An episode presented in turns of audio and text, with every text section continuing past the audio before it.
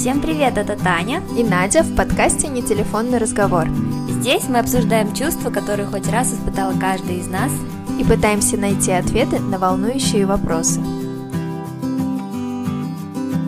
Здравствуйте, девушки. Меня зовут Наргиза Медведева. Я практикующий психолог-сексолог.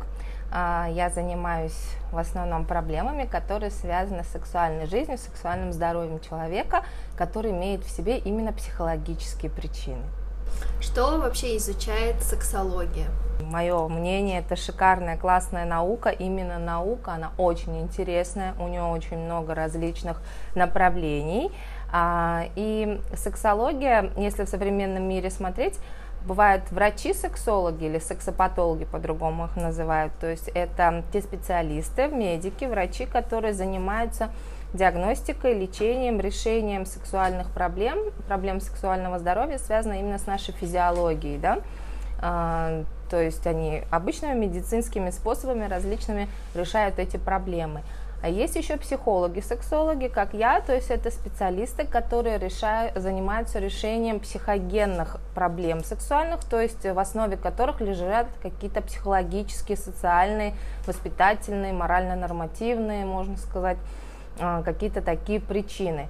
И вот, э, чтобы было понятно, скажу, разные источники дают по-разному. В среднем более 80% всех сексуальных расстройств, они именно психологического характера. То есть э, медицинского характера, физиологического их не так много. Либо если они есть, они также должны решаться в совокупности с психологией. То есть очень редко бывают изолированные какие-то случаи. В каких случаях необходимо обратиться к сексологу-психологу именно? То есть какие первые звоночки могут способствовать тому, что вам нужно сделать этот первый шаг? Это так же, как и с любым другим специалистом. Например, если вы живете и вас ничего не беспокоит, вы прекрасно знаете, что никуда вам идти не надо. Но если, например, у вас начинает ныть зуб, через какое-то время вы приходите к решению о том, что вам нужно посетить стоматолога. Вот и с любым психологом, сексологом, неважно, а, примерно история такая же. Если вы понимаете, что вас что-то беспокоит, и вы знаете, в какой сфере вас беспокоит, что это связано непосредственно с вашей личностью, с вашей сексуальностью, с принятием а, себя или там своего партнера, то сходить на консультацию было бы неплохо. Что такое сексуальность, ну, вообще понятие, и когда оно э, в человеке просыпается? Ну, сексуальность, смотрите, это одно такое большое свойство личности, это такая часть личности, на которую нельзя смотреть в отрыве личности от сексуальности и на сексуальность в отрыве от личности. А, сексуальность чаще всего у людей в современном мире ассоциируется с какой-то внешней, да, такой характеристикой, но на самом деле, если со стороны науки смотреть, сексуальность это вот часть личности, в которой заключает в себе, да, конечно, и внешность, но здесь и поведение, и голос, и манера говорить, и как человек пахнет, и как человек умеет коммуницировать с собой, с своим полом, с противоположным, и очень-очень много аспектов. А я сексуальность, для того, чтобы людям простым было понятно, чаще всего сравниваю с материнством. Вот э, мы, у нас материнство наше, как свойство нашей личности, оно не зарождается в момент, когда мы стали матер, матерями, да? А наше материнство начинает развиваться с того момента, как мы родились. Мы родились, начинаем наблюдать за своей мамой, Через какое-то время, когда становимся постарше, мы уже анализируем действия нашей мамы, запоминаем, накапливаем этот опыт. Когда становимся еще старше, мы начинаем анализировать, какие матери бывают другие, кроме нашей мамы, какими-то знаниями начинаем обрастать по этой теме. И уже к тому моменту, как мы стали мамами, или становимся, или готовимся стать матерью, у нас уже большая часть нашего материнства, она сформирована в той или иной мере, у всех по-разному. И сексуальность тоже. Начинает э, зарождаться наша сексуальность тогда, когда зарождается наша жизнь. Вот произошло зачатие человека, у человека определился его физический пол, да, вот уже начало сексуальности, потому что первый фактор, который определяет нашу сексуальность, это наш физический пол, набор хромосомов, да, с которым мы э, приходим в этот мир. И наша сексуальность, она также с первых дней начинает развиваться. Ну, конечно, не в том формате, как мы привыкли. А, понятно, что э, на разных детских, ранних возрастных этапах это будет по-разному да, формироваться, но начинается с самого начала жизни, и к определенному возрасту, пройдя определенные этапы, уже начинает как бы реализовываться сексуальность во в нашем взрослом возрасте. А есть ли какая-то шкала сексуальности, насколько ты э, сексуальный человек? Ну вот это не же не внешне проявляется, а из-за какого-то отношения к себе и к окружающим. То есть как тогда понять вот свой, свой уровень, на каком ты сейчас находишься? Но на самом деле никакой шкалы сексуальности нету, потому что, опять-таки, ну, вы можете оценить шкалу своего материнства? Нет, на самом деле это же все относительно других. То есть, конечно, мы опираемся больше всего на свой внутренний комфорт, а потом на, на отношения с партнером, когда мы уже в более таких э, серьезных отношениях с мужчиной, если мы про женщины, да, начинаем э, коммуницировать, общаться, реализовываться как-то, тогда уже мы можем сказать, что я достаточно сексуальна, то есть моя сексуальность достаточно развита, либо развита, но я хочу еще немного в эту тему углубиться и развить себя, да, Поэтому такой определенной шкалы по развитости сексуальности нет, но как специалист скажу, что есть такие состояния у нас, когда а, бывает у людей задержка психосексуального развития. Вот здесь все-таки, конечно, такие расплывчатые, но некие нормативы есть. Тогда, например, когда, а, если возьмем в среднем человека 25 лет, по сути дела, он уже должен быть э, достаточно сформированным, уметь принимать себя, свои половые органы, э, знать э, много достаточно фактов о сексуальной жизни, даже если он в нее не вступил, и знать половые органы, нормально относиться к половым органам противоположного пола. Я сейчас такую узкую часть взяла, просто чтобы вам было понятно. Иногда, например, бывает такое, когда, особенно в нашем восточном регионе, девушка выходит замуж, но до этого у нее вообще никакого сексуального опыта, даже не в плане телесности, а просто даже в плане представлений не было и она никогда, допустим, не видела обнаженного мужчины и не может, не могла себе представить, что это так выглядит. И в первую брачную ночь у нее случается шок, потому что она не была готова, просто не была осведомлена. То есть мы говорим в этот момент, что ее психосексуальное развитие было развито не по возрасту. То есть она к этому еще не была готова. Наша сексуальность развивается вот с момента рождения, да, и ну вот, э, то есть вы говорите, что мы накапливаем этот опыт, как же тогда родителям вести себя и вот, ну, каким образом, допустим, девушке рассказать вот э, то, что вы назвали нормально относиться к половым признакам там противоположного пола, как это все происходит? Или должно происходить? К сожалению, в нашем обществе вот нашего возраста, да, люди, мы, то есть, э, ну, 25-30 плюс, да, мы не получили адекватного специализированного полового воспитания. Где-то мы наслушались, где-то нам мы что-то насмотрелись, но прям систематизированного, грамотного, правильного, к сожалению, мы сексуального воспитания не получили. Мы сейчас только-только начинаем задумываться о том, чтобы дать полноценное половое воспитание нашим маленьким деткам. И а, поскольку наша сексуальность начинает развиваться с самого раннего возраста, и половое воспитание тоже нужно начинать с самого раннего возраста. И на каждом возрастном этапе для ребенка есть определенная информация, определенные знания, которые родители, в данный момент я говорю, что это родители, потому что у нас система образования это не предусматривает, поэтому ответственность за половое воспитание ложится на родителей полностью. То есть родители должны на каждом возрастном этапе, соответственно, возрасту ребенка давать определенную информацию, которая в итоге подготовит его к здоровой сексуальной жизни, здоровой и физическом, и психологическом плане, чтобы вот эта зрелость произошла к нужному возрасту. А, и ну, для того, чтобы родителям реализовывать нормально, правильно это половое воспитание, должны сами сначала знать, о чем говорить. Поэтому как бы ответственные родители должны задуматься сейчас о том, что а, нужно больше читать информации, что-то самим узнать, может пообщаться со специалистом, может прослушать какие-то тренинги, вебинары, что-то узнать для себя больше, для того, чтобы знать, как вот выстроить систему воспитания а, ребенка именно с сексуальной точки зрения. Как мы выбираем себе партнеров? Потому что зачастую бывает, что смотришь и кажется два абсолютно противоположных человека, но при этом им комфортно вместе. А наоборот, два как бы схожих, они не, не могут ужиться вместе. Ну, партнера мы себе выбираем. На самом деле, в большинстве случаев это такая подсознательный фильтр у нас внутри существует, который э, мы еще не успели там подумать, проанализировать, а в этот фильтр, грубо говоря, сделал уже свою работу. Э, конечно, понятно, что чем дольше человеком общаешься, тем лучше его узнаешь и делаешь какие-то выводы, но если мы говорим о первичном каком-то мнении, у каждого из нас есть а, такая часть личности, часть сексуальности, как сексуальная либидо, то есть сексуальное влечение к противоположному полу. И оно работает как прицел а, условно, да, то есть э, за время всей нашего развития нашего, нашей сексуальности, психосексуального развития мы примерно поняли, какой а, мужчина, какие мужчины нам нравятся. И то есть, когда мы видим любого мужчину, неважно кто это, мы на него наводим свой прицел и уже подсознательно знаем, симпатичен он нам или нет. Вот. Иногда, и это не всегда, не только внешние качества, это моменты, которые наше подсознание, еще раз скажу, считывает лучше, чем наш э, разум. И иногда бывает, ты смотришь и действительно понимаешь э, мозгами, что этот, допустим, мужчина очень привлекательный, он высокий, статный, хорошо одет, от него хорошо пахнет, у него правильные черты лица, но тебя к нему не тянет.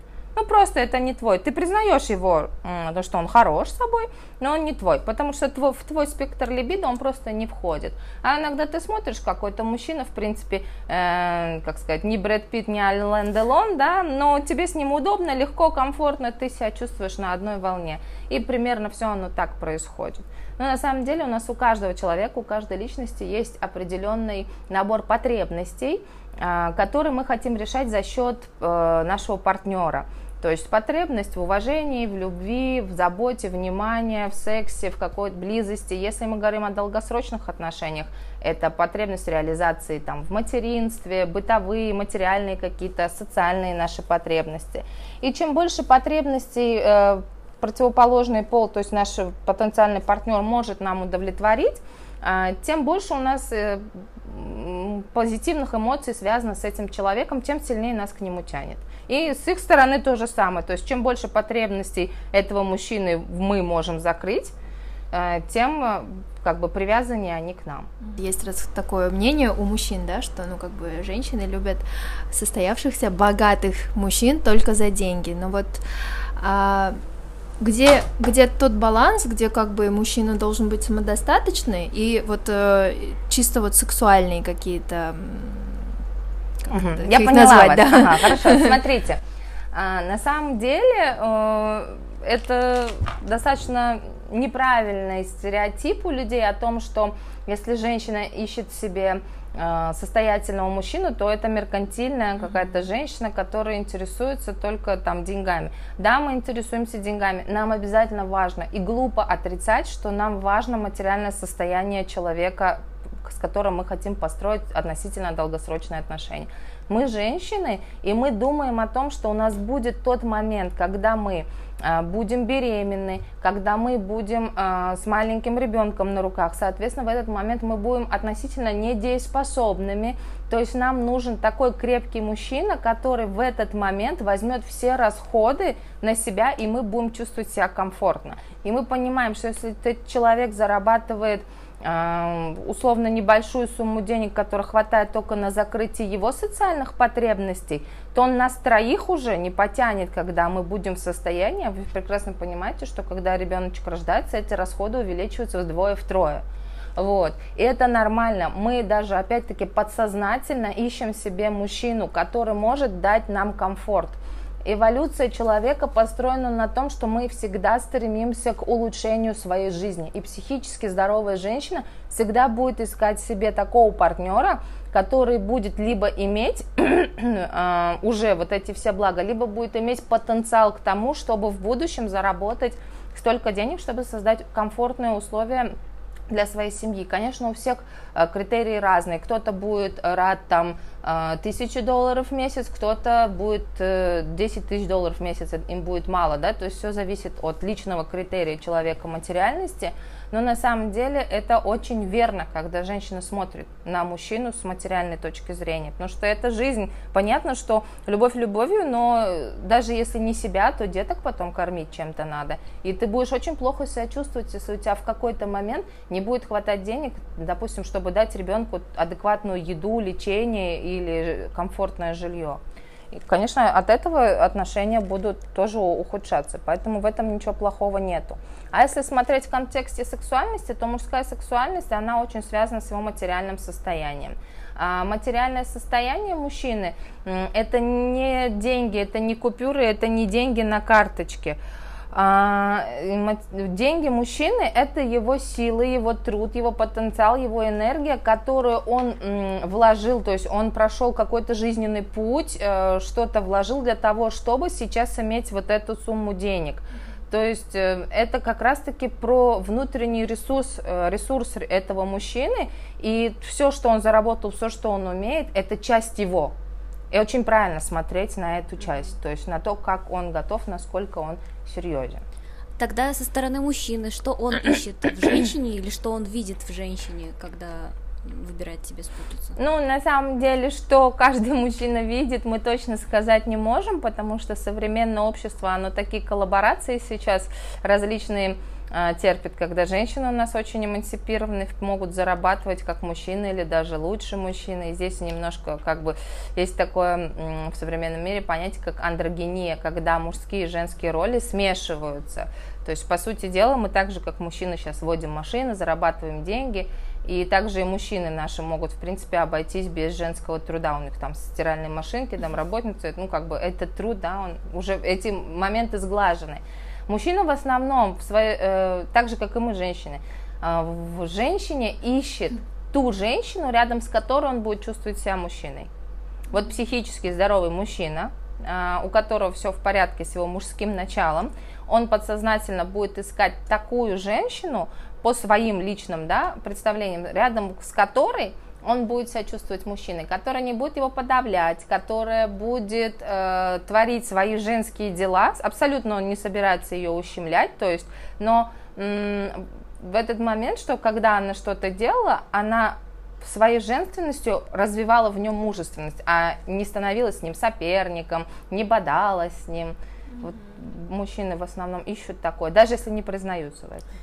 А правда ли, что с сексуальной неудовлетворенностью связан язвительный какой-то характер, какие-то недостатки? Все связывают какие-то проблемы на работе, да, с тем, что там у человека, вот, наверное, какие-то проблемы в личной жизни или что такое. Есть ли на самом деле связь? Конечно, есть.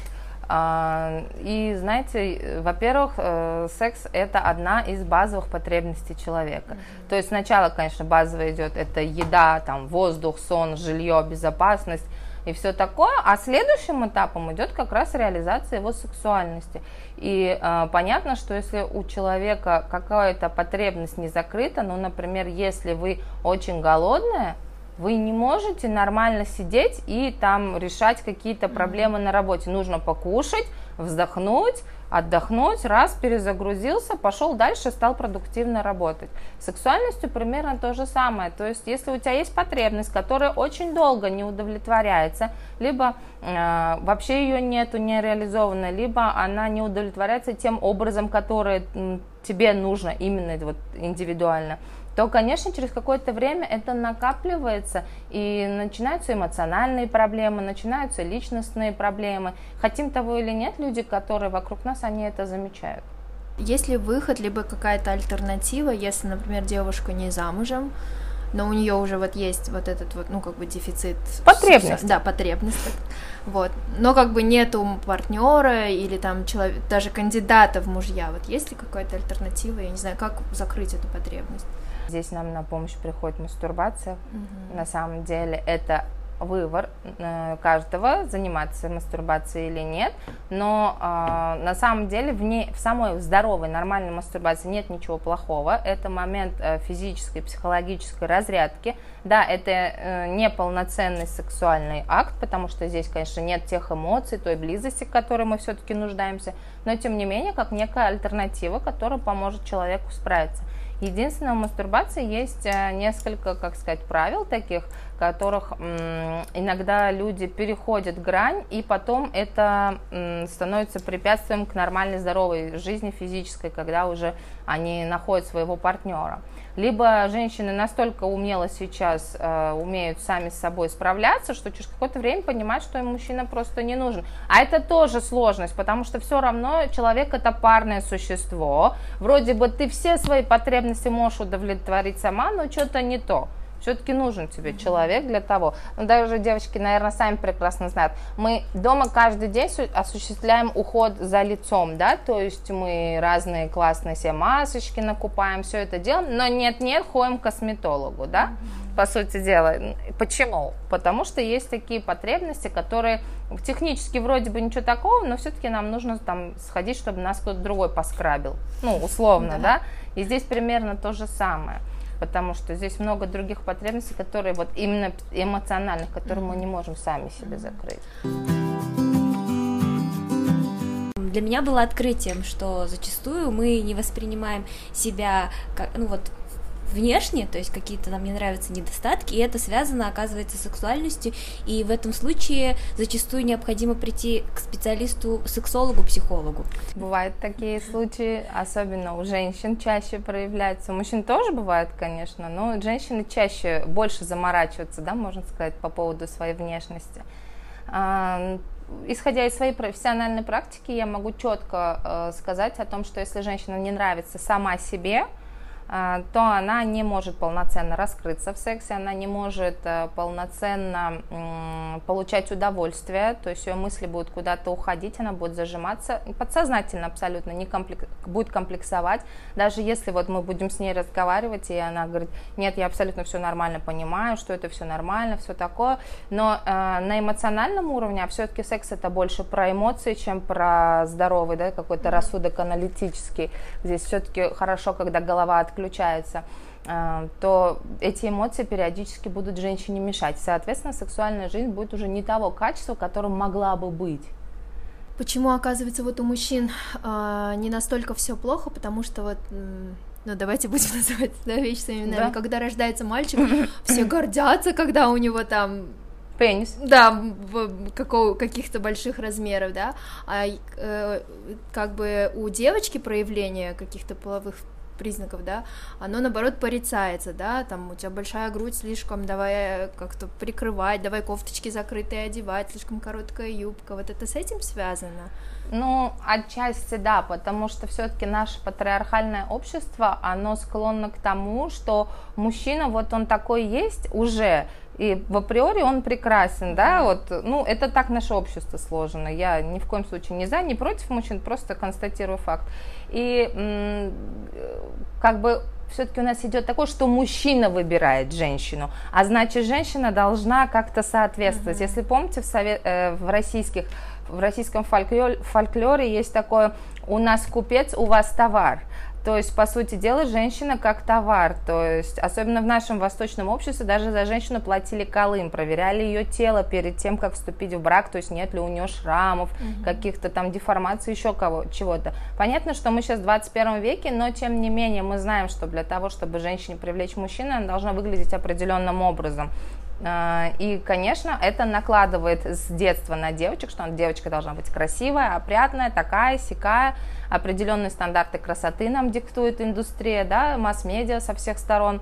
А, нам показывают, что вот такая талия должна быть, такая грудь, и э, то, что моменты принятия своего тела, они на самом деле непростые, и практически каждая женщина с этим справ... ну, сталкивается, кто-то самостоятельно справляется, кто-то при помощи специалистов, а кто-то страдает. Вот если говорить о принятии себя, то как самостоятельно можешь развить в себе вот этот навык того, чтобы э, научиться любить все свои складки, там, все свои морщины, растяжки и так далее? Ну, смотрите, я вот всем рекомендую такое упражнение. У меня уже ну, несколько марафонов авторских за плечами и, конечно, много моментов индивидуальной работы с женщинами, которые, не только женщинами, с мужчинами тоже, но все-таки, как я уже сказала, женщины больше страдают.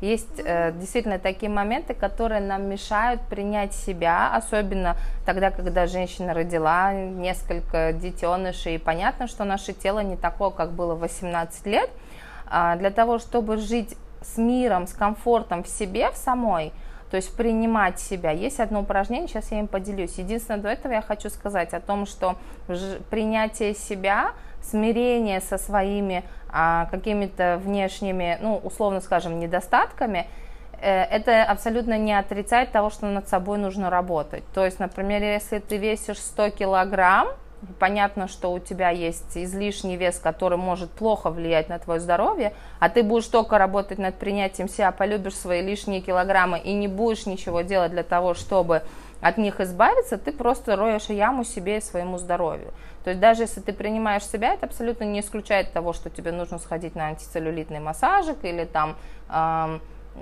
не знаю, сходить, ходить в спортзал, чтобы держать себя в хорошей форме, просто э, ты не будешь мучиться каждый раз, когда смотришь в зеркало там, на свои какие-то лишние складочки. Итак, упражнение, которое, э, если человек будет его делать действительно от души, проникнувшись и серьезно отнесясь именно как к некому лечению себя, то не было у меня еще в практике ни одного момента, где бы это упражнение не сработало. Нужно дать себе э, свободное время, около 10-15 минут, для того, чтобы никто не мешал зайти в свою комнату, в ту комнату, где вам удобно, хорошо, комфортно, та комната, которая закрывается, то есть, опять-таки, чтобы никто не потревожил, выключить телефон, а, раздеться до гола, то есть, чтобы не было на теле никаких украшений, прически, белья, а, макияжа, то есть встретиться с самим собой таким, какой ты есть, и смотреть на себя в зеркало в полный рост. А, нам кажется, что мы часто смотримся в зеркало, но на самом деле чаще всего мы в зеркало смотрим на себя, как на нас эти сережки выглядят, или как мы накрасились, или как нам подходит этот э, костюм нам или нет.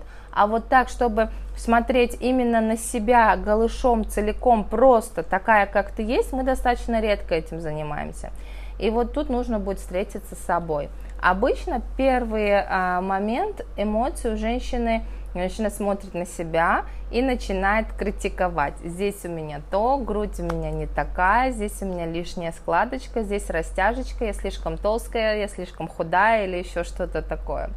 А вот тогда, когда начинается этот момент критики, в какой-то момент у некоторых женщин возникает такая мысль, зачем я вообще это делаю, я еще хуже себя загоняю, в этот момент нужно переключиться и быстро начать себя благодарить, благодарить свое тело.